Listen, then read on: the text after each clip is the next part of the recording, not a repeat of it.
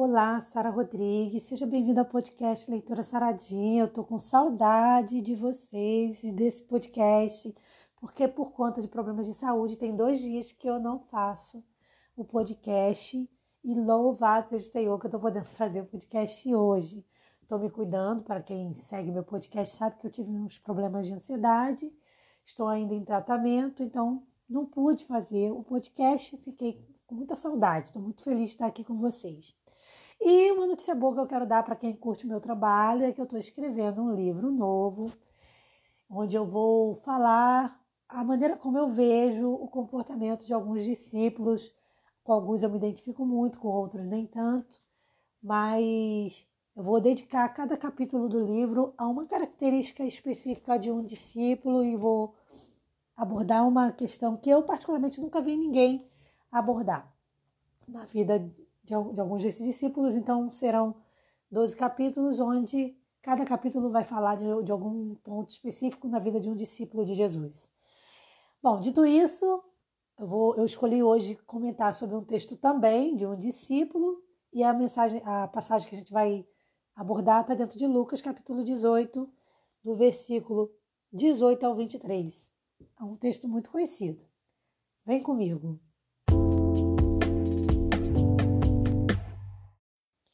Em Lucas capítulo 18, versículo 18, diz assim: E perguntou-lhe um certo príncipe, dizendo: Bom mestre, que hei de fazer para herdar a vida eterna? Jesus lhe disse: Por que me chamas bom? Ninguém é bom, senão um, que é Deus. Aí o versículo 20 diz: Sabe dos mandamentos? Não adulterarás, não matarás, não furtarás, não dirás falso testemunho, honra teu pai e a tua mãe. E aí eu imagino, aí sou eu imaginando, que no versículo 21 ele interrompe Jesus.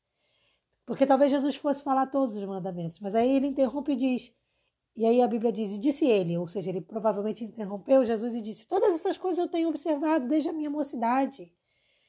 Aí foi quando Jesus, Jesus o ouviu e disse-lhe: Mas ainda te falta uma coisa. Vende tudo o que tens, reparte-o reparte pelos pobres, e aí sim terás um tesouro no céu. Aí você vem e me segue. E aí, ouvindo isso, ele ficou triste. Por quê? Porque ele era muito rico. Esse texto me chama a atenção em alguns detalhes que eu vou abordar com você. Primeiro, pela importância que, que se é dada à pessoa pelos bens materiais que ela tem, porque o título do texto diz: Um rico de qualidade. Mas o que é um rico de qualidade? Do meu ponto de vista, o rico de qualidade é o rico que faz o que aquele rico não quis fazer, que é vender o que ele tinha e repartir com os pobres, inclusive como pedido de Jesus, porque era isso que o impedia de entrar no céu. E eu acredito, aí sou eu dizendo e não a Bíblia, que aquele rico não se salvou. Mas por quê? Porque ele não quis abrir mão daquilo que mais o atrapalhava no seu caminho para a salvação. Ele se preocupou com tudo menos com o que era realmente um problema na sua vida, que era a, a, a ganância no dinheiro, a vaidade, tudo ligado a dinheiro. Então, para mim, aquele rico não, é, não tinha a qualidade necessária, não é que ele não tivesse qualidade, ele tinha as qualidades, é, mas ele não tinha a maior qualidade que ele mais precisava ter. E por isso, talvez, o, o, o apóstolo escritor aqui diz assim: e perguntou-lhe um certo príncipe. Você vê que não é relatado o nome dele, não é relatado quantos anos ele tinha, não se entra em detalhe sobre quem é esse rico, esse príncipe.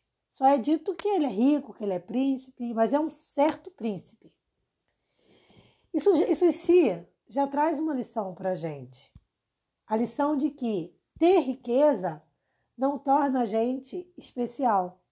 Por isso, talvez o autor tenha dito um certo rico, ou seja, uma pessoa qualquer. Porque não é o dinheiro que nos torna especiais. O que nos torna especiais diante do Senhor é o que a gente dedica para ele. Então tem gente, e aí a gente fala de rico, né? A gente acha que é só quem tem muito e muito dinheiro. Mas na verdade, o que esse texto quer ensinar para a gente é que a gente não deve se, se prender ao que a gente tem. Então, por exemplo, se você chega na igreja com um carro melhor do que o seu irmão, isso não te faz melhor do que ele. E o que a gente mais vê na igreja hoje em dia são pessoas se achando melhores de acordo com o que elas têm. Então, se elas estão com uma roupa melhor, com um carro melhor, com um iPhone melhor, com uma vestimenta melhor, um sapato melhor, uma bolsa melhor, então elas acham que elas são mais cristãs, que elas são melhores, elas são mais abençoadas. E aí essa é a segunda lição que a gente aprende, que a quantidade de bens materiais não demonstra que nós somos mais abençoados pelo Senhor. Porque a bênção do Senhor, embora possa, de repente, em um momento ou outro, vir acompanhada de bênçãos materiais, ela não está necessariamente ligada a bênçãos materiais. Eu não posso entender que uma pessoa que tem uma família, que tem, tem carros, tem uma casa com piscina, é muito mais abençoada do que aquele que mora dentro da favela humilde. Não, eu não posso entender o reino de Deus dessa forma. Porque o reino de Deus não é assim. Se fosse, Jesus não teria pedido ao jovem rico que vendesse tudo que ele tinha e fosse seguir a Jesus. Na verdade, embora Jesus faça esse pedido, Jesus também não está dizendo que só vai ser salvo quem não tem nada. Ah, vai ter que vender tudo depois me seguir para ser salvo. Não foi isso. Ali, Jesus estava tentando resolver um problema específico de alguém que tinha na riqueza o seu coração. Jesus ele sempre vai tentar resolver os nossos problemas permitindo, não enviando, mas permitindo questões para a gente resolver e tratar o nosso problema. Eu vou me usar como exemplo.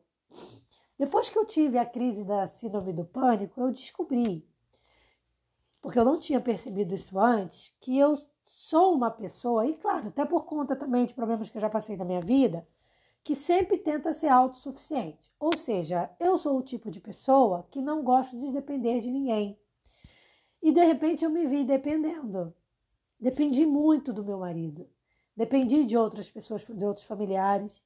Então eu estou aprendendo com isso uma grande lição. É, e dependendo também muito de Deus, porque às vezes a gente se acha tão suficiente, a gente acredita tanto na nossa. Ainda que a gente não se ache tão suficiente, mas a gente acha que a gente tem que resolver tudo. E aí, às vezes Deus permite algumas coisas para nos dar grandes lições. Com esse problema, o que, que eu aprendi? Eu aprendi que eu preciso depender mais de Deus, que eu preciso confiar mais em Deus, aprender a depender. E que depender, porque na minha concepção depender significava fraqueza. E Deus tem me ensinado nesses últimos dias que depender não é fraqueza. Depender é, é, é dividir, é parceria. Então, Deus ele permite na vida da gente coisas para a gente crescer na sua graça e na sua misericórdia, tá? Então, essas são uma das lições que eu quero que a gente tire desse texto. Entendendo que não devemos é, nos julgar ou, ou querer sermos julgados pelo que a gente tem, não entender que somos melhores pelo que a gente tem, porque isso não nos torna melhor do que ninguém, e entender que a gente só recebe prova para crescimento. Então, se você estiver passando por uma prova agora, como eu estou passando, uma prova para crescimento, uma prova para aprendizado. A lição que a gente tem que tirar é de que se Deus está permitindo isso é porque a gente precisa crescer em algum aspecto. A gente precisa melhorar em algum aspecto, tá? Então, o texto que eu quero finalizar o podcast de hoje é: ainda te falta uma coisa. Eu tenho certeza que para mim faltam muitas coisas, mas vamos focar em uma porque é uma coisa de cada vez. O que será que falta para você e para mim? Se Jesus fosse se dirigir a nós com esse texto, o que é que está faltando a gente? O que é que está impedindo a gente de crescer na vida espiritual? Essa deve ser a nossa meditação. E eu te convido a meditar nisso hoje. Senhor, orando a Deus, dizendo: Senhor, me mostra o que está faltando para que eu avance na minha vida espiritual, para que eu cresça na minha vida espiritual, para que eu melhore na minha vida espiritual. Me ajuda a cumprir.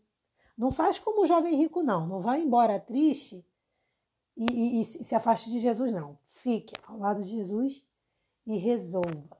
Porque só assim a gente vai avançando de glória em glória. Um forte abraço para você e até o nosso próximo podcast. Paz.